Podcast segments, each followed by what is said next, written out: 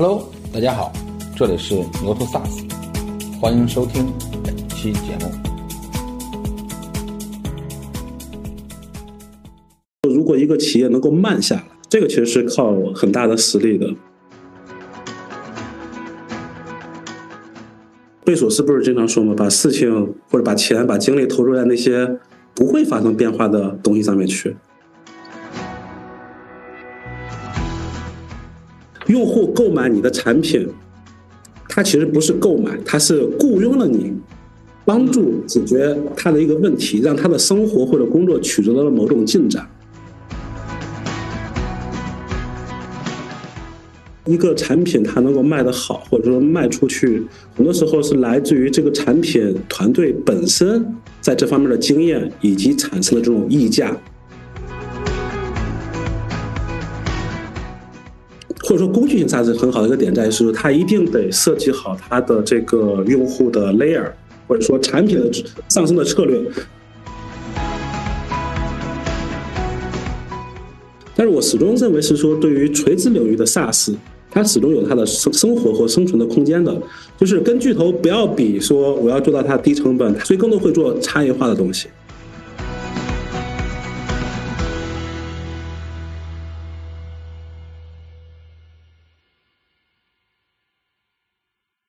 今天我们对话的嘉宾是金数据的联合创始人王岩，聊一聊金数据的他这些年的一些故事。好久不见了哈，好久不见了。就我很好奇啊，金数据这个名字咋来的，对吧？为什么当时起这么个名字，对吧？金数据好像很有钱的样子。是这样子的，就是那个最开始我们还没有确定叫。什么名字的时候，我们是先画的 logo，你知道吧？logo 是个小树苗，金数据，哎，数据如金，好像就是把这几个词儿就串起来了。但是我们把这名字确定下来之后，在一四年、一五年，甚至我们有有一度觉得这名字是不是太土了？因为刚好一四年、一五年，苹果出了土豪金，你知道吧？我们还甚至想过换名字。对，现在看一下，这是好名字。其实，呃，很多很多东西呢，是真正的它的品牌价值有了之后。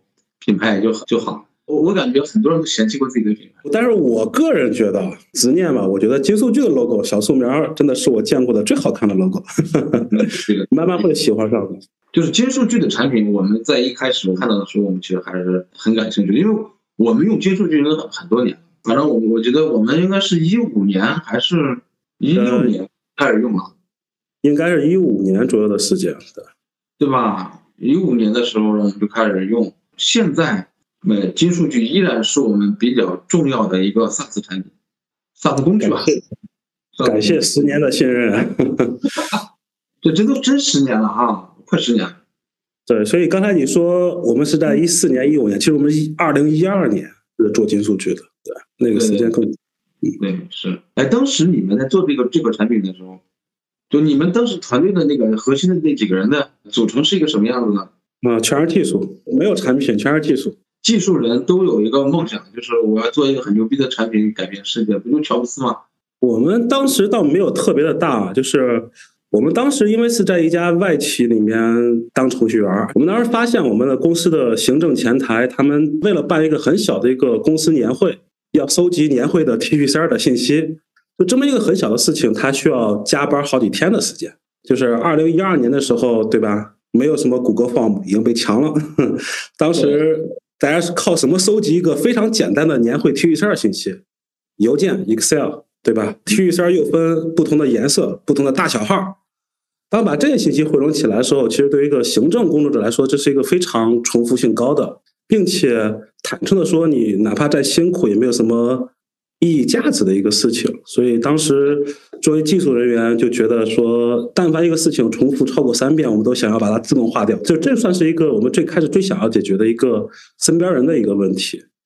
但是慢慢的开始做这个东西之后，其实就意识到一个点，就是二零一二年当时那个互联网产品就是 to C 的移动互联网，其实已经开始起来了，生活消费都还不错，什么团购啊、电影啊都很不错。但是，一旦回归到工作当中的时候，企业软件二零一二年是极其丑陋、极其难用的，对，邮件、Skype，对吧？然后 Office 的三件套，所以当时就提出来一个非常宏大的目标，就是要解决人民群众日益增长的对品质工作的需求和当前比较陈旧的工作方式之间的这样一个矛盾。哎，发现行政可以用，HR 可以用，市场可以用，然后就慢慢的传播起来了，这样子。嗯，那个时候你的商业模式是怎么设计的？呃，我敢说啊，就是金数据应该是国内 SaaS 产品，特别是工具型产品最先收费的一家产品。我们在二零一三，我们二零一二年十二月十五号上线，二零一三年的四月十六号，我们就开通了我们的付费版。但是当时付费版比较便宜啊，一个月二十块钱，并且都是按月付的。当时真的是按照 totally 按照 SaaS 的标准模式，月付二十块钱。就当时就是一碗羊肉泡馍的一个价钱，但是启动的非常之早。我们对于对于这个收费的模式，我们想的还是很清楚的。但是虽然想的很清楚，但是前几年确实收不到钱。这这这你也大概也了解对吧？确实环境就是那个环境。你刚才提了说了个很有意思，一碗羊肉泡馍的钱，对吧？其实我觉得可能可能金数据的费用可能它会变化比较大。就好的产品其实还是需要有有一个很好的价格去支撑，否则的话。无以为继嘛，对吧？这十年来，就是在做金数据，你自己迈过几个坎儿？你比如说一些心理起起伏伏的一些落差的过程。其实那个中间不是我们选了一个话题嘛？就是呃，一个产品型企业如何经历一个情怀、商业和文化这么几个发展过程的。然后那个二零一五年基之前的都是靠情怀来做的，就是当时就是觉得。产品牛逼是第一要务，任何一个用户说吐槽你产品很好或者很烂，我们其实对我们影响其实挺大的。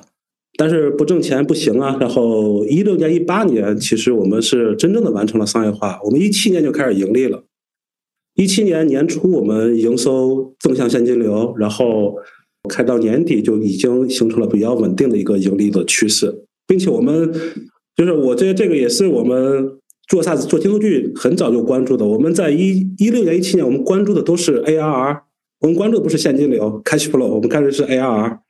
所以，所以在一七年，我们就就开始实现稳定的盈利。那是商业的一个如何能够让产品增加更多的付费功能点，对吧？那其实增加蛮多的，但是中间踩了很多坑。然后，这一六年，一六年到一八年，一一八年年底的时候，我不知道很多企业都搞企业文化价值观嘛。一八年年底的时候，我们才确定下来金数据的企业文化价值观。现在我们其实很多时候会靠我们的企业文化价值观这个东西来约束我们，或者说在指导我们往前下一步做做什么，下一步怎么来做这样子。所以这是呃一二到一五，一六到一八，一八到二二，这其实有三个蛮大的一个时间坎儿。对你刚才谈到了一个我我很感兴趣，就是你们从一二年开始到一六年的时候。你们已经关注 AR 这些东西，那个时间国内其实讨论 AR 的还不多哎，是不多。一四年、一五年，三十六课上面都没有 SaaS 的专栏，想想。因为我们在一五年开始做推牛会的时候，我能感受到国内除了我，没没啥人写 SaaS 的东西。其实我我自己知道写啥不是对吧？没有内容端的那个媒体会关注这个这个产业的。我很好奇的是。你们当时的学习全都是在国外的吗？通过外文去去学习吗？还是全部都是都是外文？当时一年一度的国外的 r a 对吧？那就是基本上是年度的一个中国 SaaS 大会嘛，对吧？那个基本上都是我们学习的一个点。对，就这些年，嗯，有哪些经验吗？比如说这些年值得自己去给大家分享的，包括你刚才讲的，就是三个阶段，对吧？这个其实蛮多的。就是我其实其实很想聊一个话题，就是说，SaaS 企业也好，或者是现在整个国内的企业也好，大家都经历过一个快速增长的一个阶段，或者说过去中国的三十年都是一个快速增长的一个过程。然后那个一个公司打这种顺风顺水的战，或者说说是在一个上升趋势的这种这种地方，其实呃大家都会很擅长，或者说至少感觉到舒服吧。但是我个人觉得是说，对于一个企业来说，如果一个企业能够慢下来，这个其实是靠很大的实力的。然后，因为如果你能够企业能够慢下来，还是一个健康的慢下来的话，那这个会减少诸多的一些对增长的焦虑，或者对于做什么方向的焦虑等等这些。这些这些点。然后，呃，就是这个慢下来这个事情，其实对我的影响是蛮大的。特别是精粹团队是在西安和成都这两个地方，也不在一线城市，中间有各种各样的风口。就经过十年啊，就是一个企业经过十年，我们基本上 SaaS 圈的各种风口，我们其实都经历过。再加上表单本身就是一个通用场景性的一种产品，我什么东西都都可以做。我说最简单的，一三年的时候，我们金数据的表单就可以收款了。当时电商 SaaS 都还没有开始，甚至连那个有赞也就刚刚刚刚开始起步而已。对，这个其实是不是一种诱惑呢？其实是一种诱惑，但是，但是如果你要想是说，如果这个公司要看十年或者看更长的时间的话。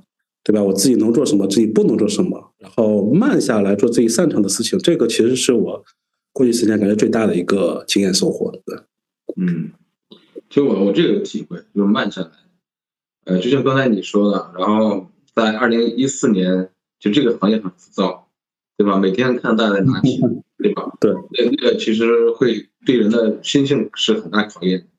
大家，你你好像慢下来是一种错。对吧？大家都不敢慢下来，对，慢下来感觉要死了。对，就是慢下来感觉到我被别被别人淘汰了嘛，对吧？我跟上这个时代了，就确实是会会给人一种那种浮躁的那种感受？在那个你刚才提到这点，说慢下来去找到自己擅长做擅长的领域，其实我我其实我有我有我有很深的这种感受，包括嗯，我这几年我说了一句话，我说只有人认命了之后。才能够去处理困难，才能去做一些事情。嗯，我说认命那个事情，并不是说不去不去抗争啊，它更多的有点刚才你说的，我认清我自己到底能做什么，然后然后我我去去做我对的事情，才可以更有力量。这这十年交最多学费的地方在什么地方？这是个好问题，因为刚好你说了，金数据是个慢公司，我们到现在为止也就不到百人的规模，一个十年的企业。不到百人的规模，坦诚说能交多少学费，对吧？学费最高的不就是团队的扩张嘛，对吧？对对吧？就是人嘛，对吧？我们我们一直就是最高峰也就一百零几人，所以没有交太多的一些学费。然后交的学费其实就刚才说的，就是有可能我们是错过了一些风口的，或者错过了一些机会点的。嗯，但是也可以说我们保守，换好听点就是说我们也比较专注，交学费不多，但是。就是能够认清自己是做什么的。哎，比如比如说，就你们现在有核心团队的整个的配置是一个什么样的？比如说，呃，我觉得一个好的团队，就像我们说，一定会有人比较会有冲劲，有的人可能会会踩刹车，对吧？他肯定会有一个合理的配置，否则的话，我觉得这个你提到一个非常好的点，就是为什么我们能够在一六年就关注 AR 这个事情，是因为我们现在的。管理金数据的四个合伙人里面，OK，我其实是偏外向型的、冲劲儿型的、创新型的，然后对外的。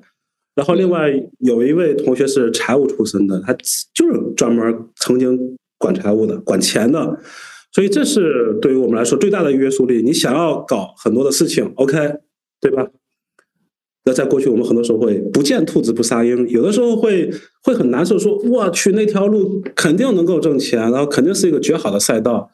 但是量入为出，然后这个其实是对我们来说，刚好是团队的组成，有人创新型的，有人财务的，对吧？严肃型的、严格型的、苛刻型的，然后也有技术是稳定型的，对吧？就是有人负责技术，有人负责对外的市场啊、marketing 啊、sales 啊这些东西，然后有人管钱，然后就是我们还你这样一说，倒倒倒是提醒到我了，就是我们核心团队这么几个人的构成，其实是。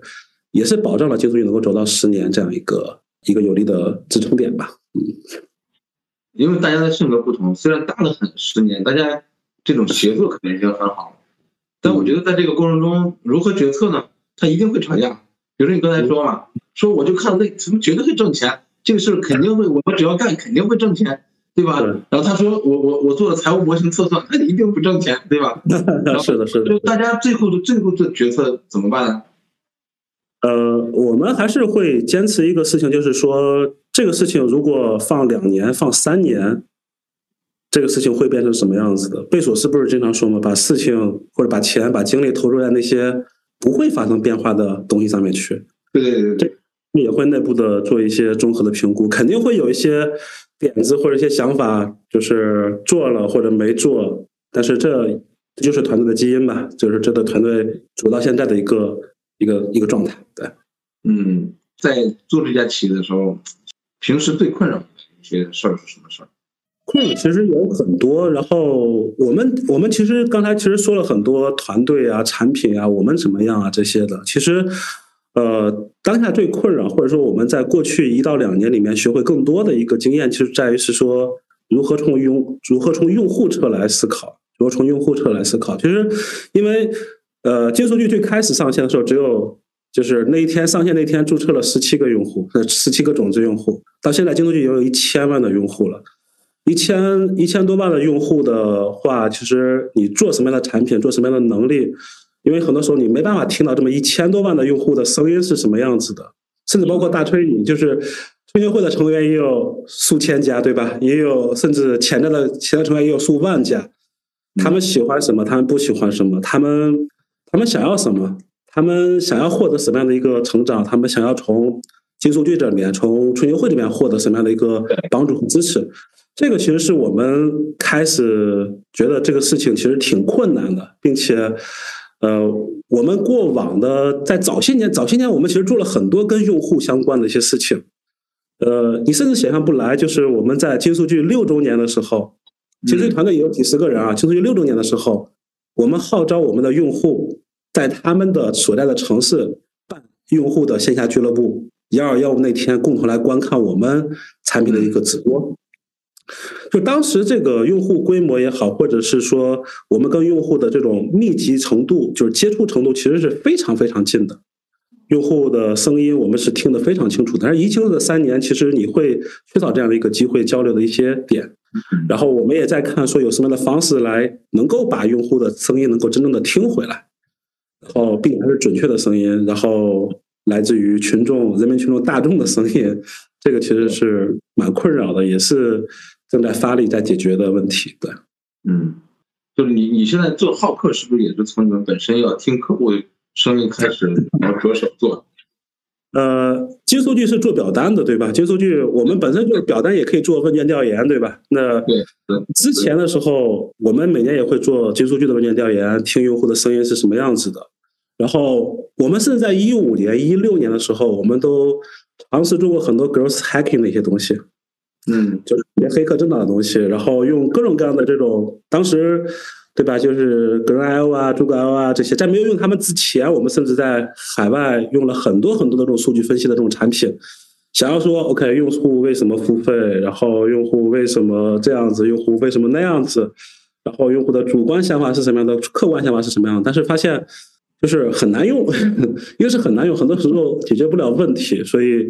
也是因为这个原因点，我们也是做的好客这样一款产品，就是想要在一个在用户的在用户使用我产品的过程当中，能够听到说，哎，这个按钮这个位置出现的不对，然后你这个产品体验太差了，然后我想要在这个地方出现什么功能，然后在解决用户在使用系统的过程当中，能够给到我们最直接的这种真实的一些反馈的一些内容。那这个其实也是我们做好客的一个契机点嘛，就是做用户体验。就刚才说的，就是哎，用户的这种东西，其实支撑到金数据最根本的，如果说最最核心的一个东西，其实就是我们在过去的十年里面，我们比较在意用户，比较在意产品，也比较在意体验这样一个事情。就大家，我我给大家澄清一下，其实大家听本来说是金数据，金数据怎么突然出来个好客，对吧？我我我说一下，就是好客呢，其实是。今是今年推出的产品，还是去年推出的一个新的产品，是吧？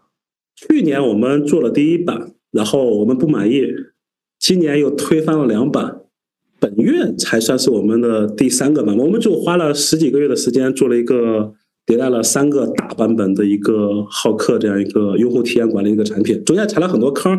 我我们刚好是打磨十年 SaaS 产品，我们关心用户的体验，那。过往这些经验、这些教训或这些积累，其实刚好是适合我们来做一款新的用户体验的一个工具性产品。同样的，还是工具性产品，我们不想做解决方案，不想做平台的东西。嗯，我不知道大家听完这段这段的感受是什么。我我其实我我给还没有创业的人提个醒，你看一个已经已经在 SaaS 行业摸爬滚打十年的老兵，呃，并且还算是一个成成功的产品的那个团队，在做一个新产品的时候，他们依然在短短的十几个月里边，然后推翻了两次产品，然后然后重新去做调整。我觉得就是一个新的产品想想要想要重新开始做出来，其实还是挺难。呃，是非常困难的。特别，其实坦率的说，在二零二二年这样一个时间节点推出一款 SaaS 工具型产品，其实需要很大的勇气的，需要很大的勇气的。但是，刚好这种勇气来自于是说，我们信这个事情，就是刚才提到了 PLG、SLG，对吧？其实 SaaS 产品都想做 PLG，PLG 做不动了，就是没那么多的时间容忍期让你做 PLG 的时候。PLG 要打磨产品的，大家都转向了 MLG。MLG 发现花不了那么多钱的时候，OK，我做 SLG。这种过程其实很难受。然后我也可以造一个词儿，对吧？我叫 XLG，Experience-led growth，体验驱动增长，对吧？就是呃，现在低垂的果实已经没有了，就是就是想要说做个什么东西突然爆红爆火，SaaS 这种机会很少了，所以。还是得沉下心来来做新的一些产品。对，这个最关键还是还是客户的价值，对吧？你到到底给用户和客户提供了什么样的价值，对吧？那个价值是不是让大家感受到很直接，或者是很有感受？呃，否则的话，大家其实你你不能形成商业嘛，或者是你因为你不能帮助到他，他很难会为你付费。对，因为大家不会用钱去投票嘛。这个是其中的重要的一个点。然后你刚刚提到这个的话，其实我很想刚好跟你分享一些最近几个月的一些心路上的一些历程变化呀。其实，呃，今年上半年的时候，呃，呃，金州给我推荐了两本书，一个叫《GTBD Jobs to Be Done》，然后另外的话是《Demand Side Sales》，就是从销售侧呃从需求侧销售。这两本书非常对我影响还蛮大的。GTBD。就是这样的，就是用户购买你的产品，他其实不是购买，他是雇佣了你，帮助解决他的一个问题，让他的生活或者工作取得了某种进展。那这个其实是很多时候用户买的东西，就是用户买了你产品的那些点，往往不是这个产品厂商或者是说，呃，这个产品制作者说极力想要。show off 是说我这产品这能力特强，这能力特强，往往不是那个点。那个点到底是什么？其实，在 demand side sales 就是那本书里面有非常好的一个解答。然后它有四种力量，这力量是什么力量等等这些的。那本书真的有点像是怎么说呢？就是我是我是技术人员出身啊，我之前上学的时候都是学的瀑布流的软件开发的过程。接触到这本书之后，我突然感觉说这个就有点像。呃，敏捷开发替换了瀑布开发那种感觉一样，它会有一个全新的一个思考。真正从用户侧来说，用户想要什么东西，然后用户遇到了什么困困难，用户想要雇佣你，想要 hire 你这个产品解决什么样的问题，那个其实是对我蛮大的一个冲击。那这个其实也是我们不断的改版产品，然后的一个原因的点。这个呢，有点点感觉，就像，呃，原来我们说用户是甲方。它有点点像一家企业里边内部甲乙方的关系，对吧？你要为你的你的客户解决他的一些痛点，而且还得必须完美解决，对吧？你还不能逃离，对吧？你不能说我撂挑子不干，大不了不要这个客户了。所谓客户说我不要你，对吧？是的，你提到这个点特别好，就是说，其实如果一个企业就是我有一个很成熟的一个业务，做了十年了，然后我要做一个新的业务。这新的业务其实第一个种子用户就是你这个这个企业本身，就刚才说的我好客这个产品，第一个种子用户就是金数据本身。然后那个金数据说，金数据如果把好客这个产品用不起来，或者说我提供的金数据的价值价值点提供不到，那我相信我也不能把这个价值点传递给我其他的这种这种这种客户身上去。所以怎么可能撂挑子？也不可能撂挑子，你必须要解决。你第一个种子用户的这样一些困境难点，然后，嗯，很多时候我觉得一个产品它能够卖得好，或者说卖出去，很多时候是来自于这个产品团队本身在这方面的经验以及产生的这种溢价。说一这个价值我用的非常好，我用的对此经验非常丰富，然后我可以把这个价值溢价给我我的下一个客户，我未来的客户这样子。嗯，是的，是的，确实是。就刚才我们一直在谈论客户，谈论用户，因为你们的产品它是个工具型的产品，你们怎么区分客户和用用户？你们是怎么定义和别人的差差异？这个我先说一下那个用户和客户的客户的区别啊，就是当然就是我们大家都大大家都理解，就是说用户是终端使用者，客户可能是他客户可能是用户，也可能是仅仅为此而买单的这样一些人。然后坦诚的说，我因为金数据很好的一个点在于是说，或者说工具性 SaaS 很好的一个点在于是，它一定得设计好它的这个用户的 layer，或者说产品的上升的策略。过去十年，我们的营收一直是处于增长状态的。然后，我们产品很好的一个点在于是说，我有免费的用户、个人的用户、企业付费，然后上面有一个更大的这种企业客户。我举个最简单的例子：国内某知名的新能源汽车厂商，他最开始接触接触去的时候是使用我的免费版本，不用掏钱。然后这个人用的爽，然后我变成了一个个人付费版。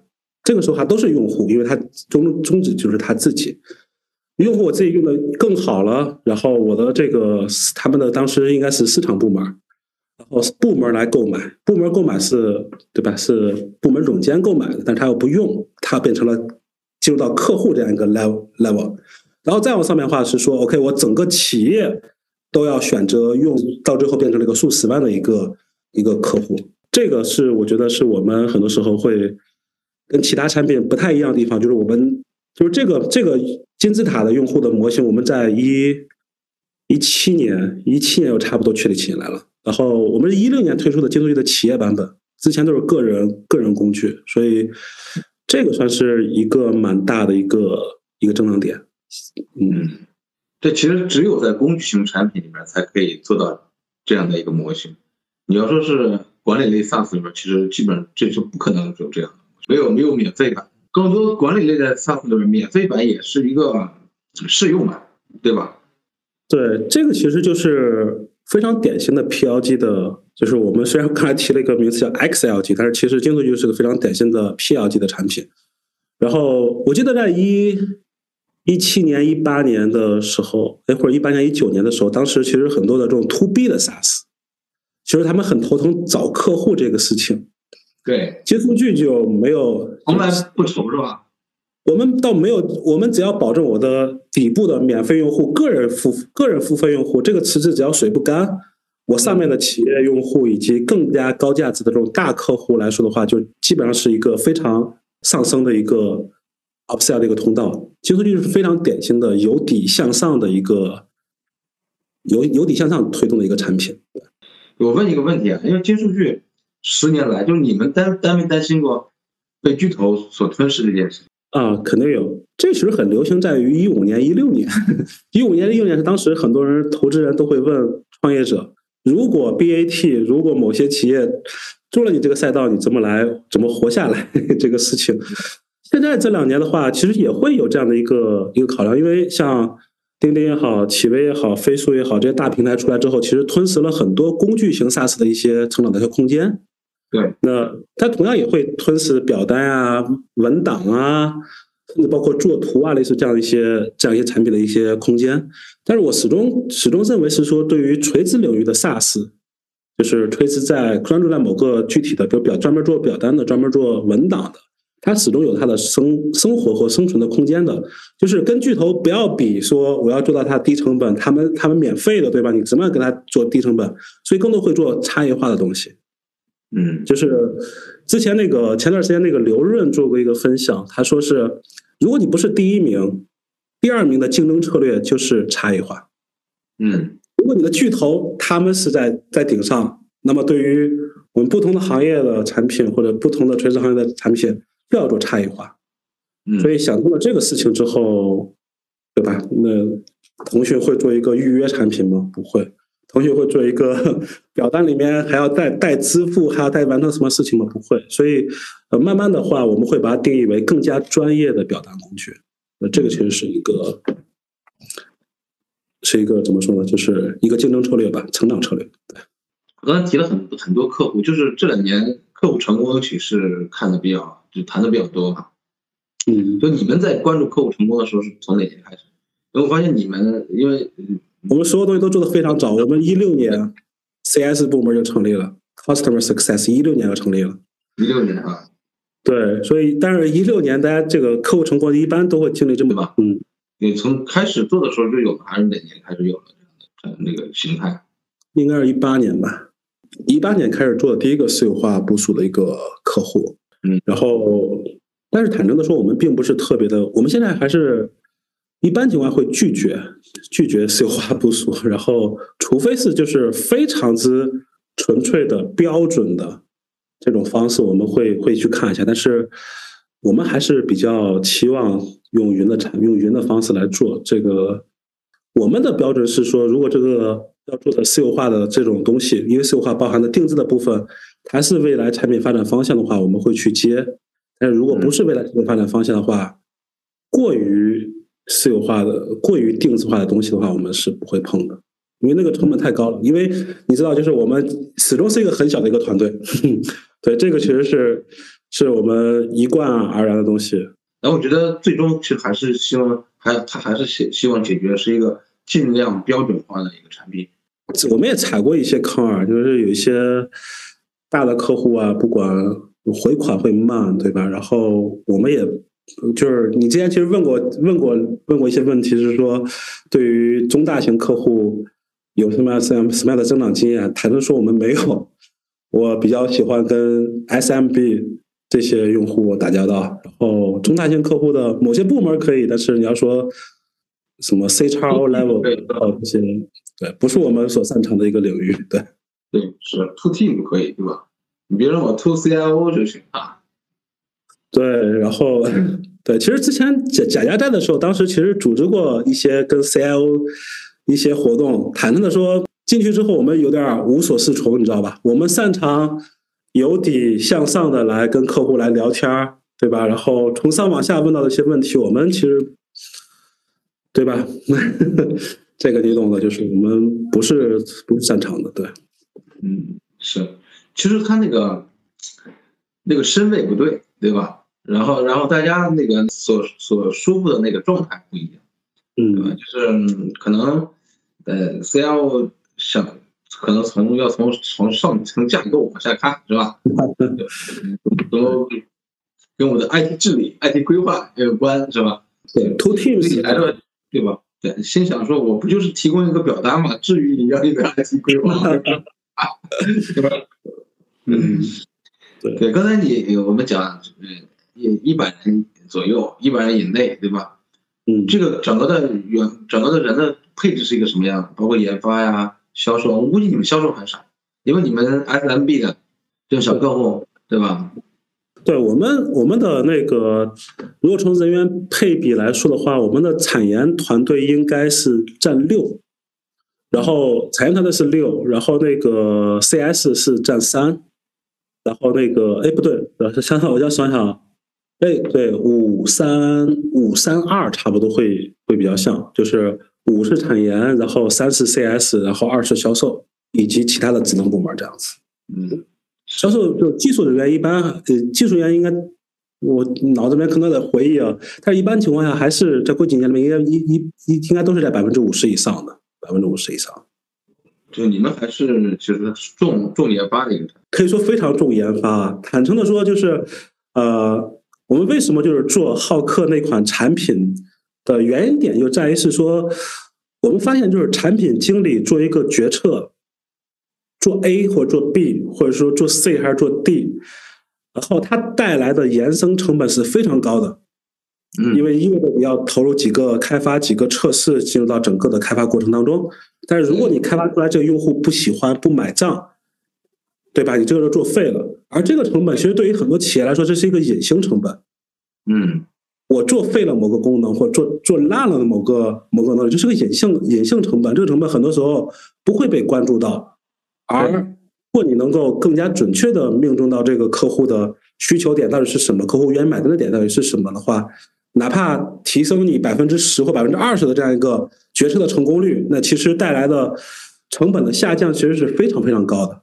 这种隐形成本很多时候不会被算到，嗯 只会说市场啊、销售的成本怎么怎么样，但是产品决策的成本很多时候是不会被考虑到的。明白，明白。对，就是刚才你你你你说，你们现在和一些很多产品在合作嘛，就是其实很多工具型的产品其实还是挺关注生态这件事情的，对吧？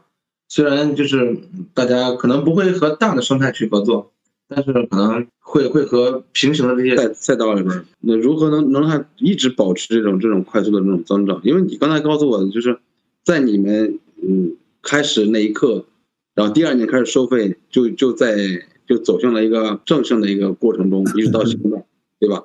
其实某种意义上来说，是呃金数据是没有没有亏钱，或者是像别的企这个厂商一样，对吧？SaaS 一样，然后去烧钱补贴市场，然后然后去拿快速的流量，然后用户，然后增长，对吧？没有这样的一个过程。这个这个过程可以跟大家聊聊。比如说你们在这里面，就是慢是刚才你说慢是是一件，还还有是还有还有什么能对？其实中间有中间我们前面就是有很多的话题，其实已经聊到了一些啊，就是呃，就是我们在就刚才说的情怀、商业和最后的文化的驱动增长这三个三个阶段，三个不同的阶段来说的话，其实第一个阶段情怀阶段是亏钱的，嗯呃亏钱的只不过是亏的多或者亏的少。从商业那个阶段，从一七年开始是始终保持这样一个营收的一个持续增长的一个态势。嗯然后，如果要回归到说，OK，到底是什么能够说做做这十年？那可能就是一个老话啊，就是还是关于用户。关于用户这个问题的话，我们在前几年做用户如何听用户，如何跟用户打在打成一片的时候，其实我们用了很多的笨方法，就是我们会用一些笨的方法，看起来不可规模化复制的一些方法，来跟用户形成了某种某种交互。不管是一五年的时候，我们团队可能只有十几个人，呃，我跟文金洲两个人背着易拉宝跑了全国十个城市，然后一场四五十个人就跟大家聊，你们想要什，你们解决可以解决可以解决什么样的一些问题，然后中间中间打电话，就是在早期的时候，金融域团队的所有人都要都要去接客户电话的，然后每个人都要做相关的这种值班啊、排班啊这样一个这样一个事情。因为在早期我们是呃做了很多这个跟用户比较慢的、比较慢的这样一个这样一些这样一些事情，不可复制的一些事情。然后另外的话就是刚才说的，就是产品的阶梯，我如何设计好我的用户的不同的 layer，然后产品的不同 layer 如果能够进行相关的相关的上升。然后所以另外的话，我其实想说一下团队。金数据团队其实跟很多的企业团队不是特别的一样，就是金数据有自己的文化所在。这个其实是在这第三个阶段的时候会谈到一个点。但是你可能不知道一个事情，金数据从二零一二年开始上线的时候，我们就开始做公益了。做公益是吗？对，做公益，呃，金数据所有金数据的所有的产品线，我们的个人付费个人付费版本都是免费开放给公益机构的。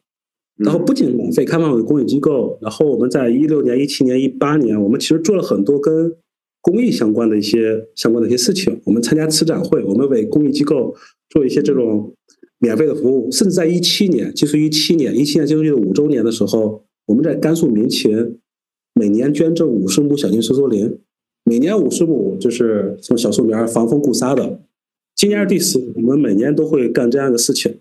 这个会形成一个团队的一个文化，就在于是说，嗯他会关注整个社会的一些社会的一些变化，或者我们也会关注社会的一些变化。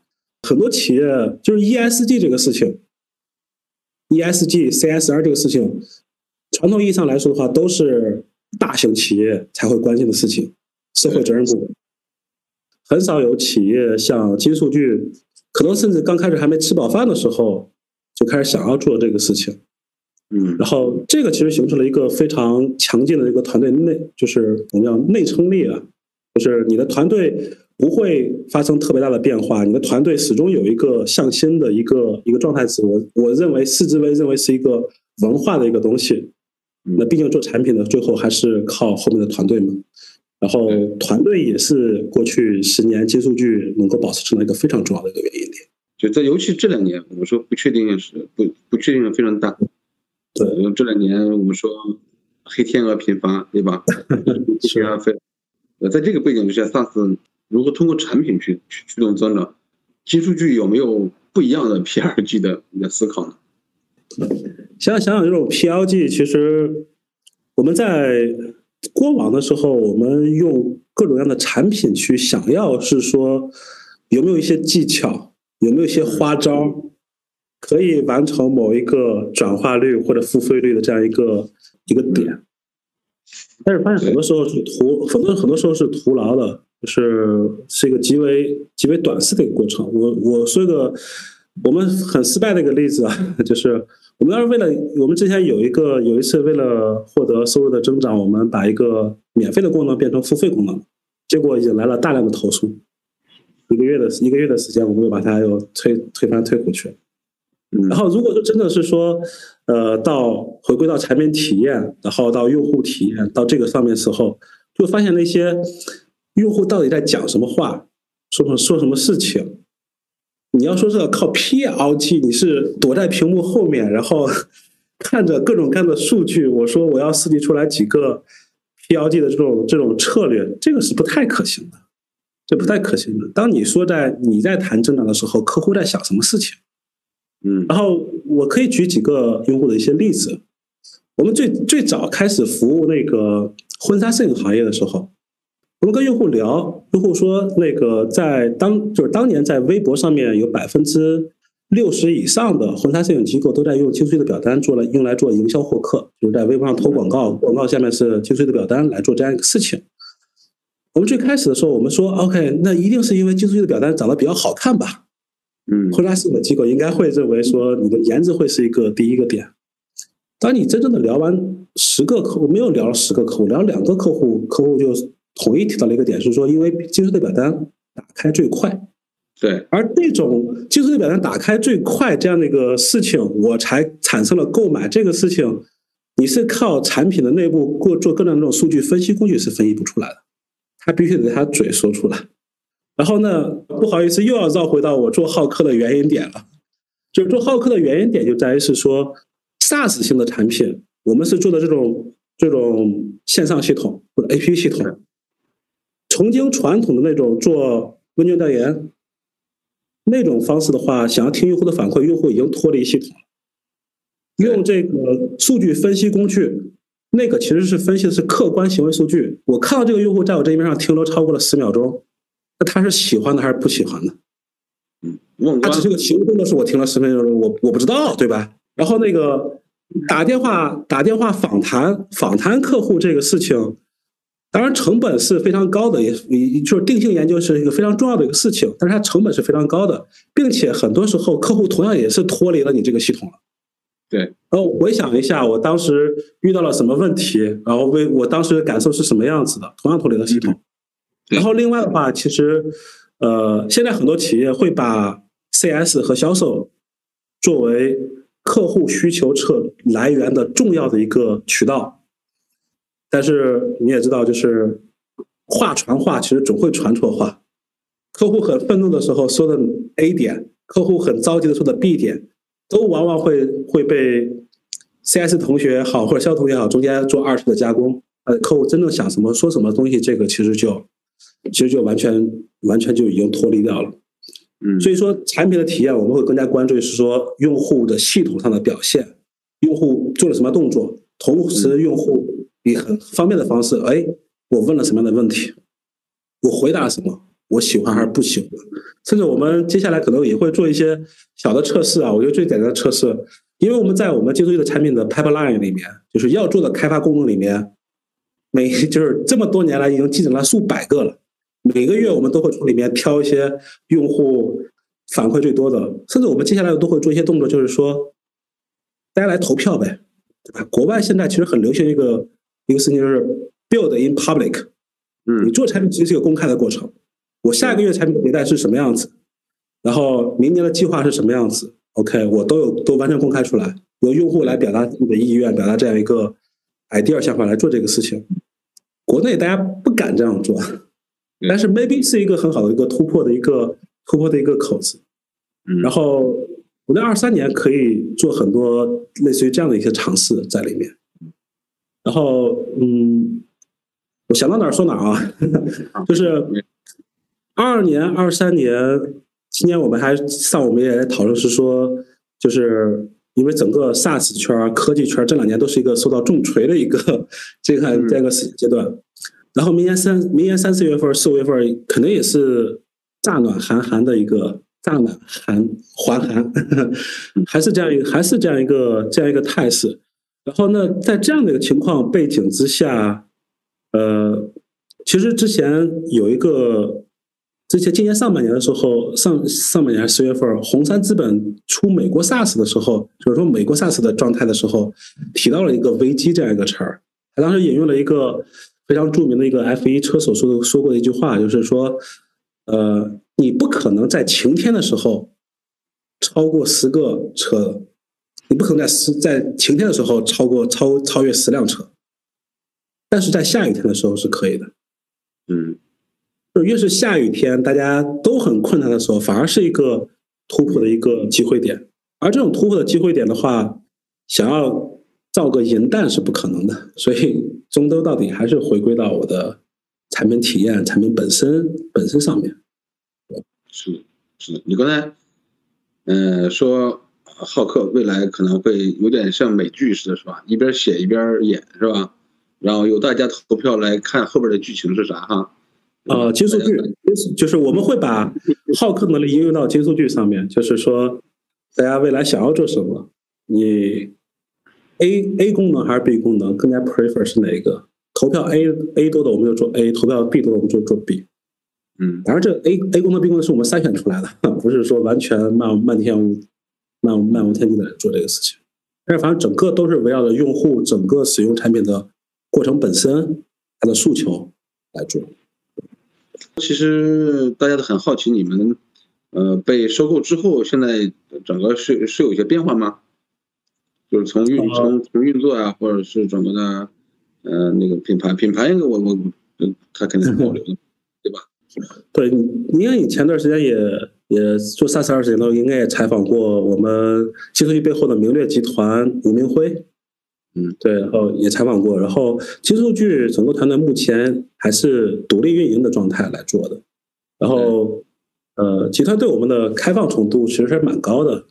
然而，前提是你产品是盈利的，对吧？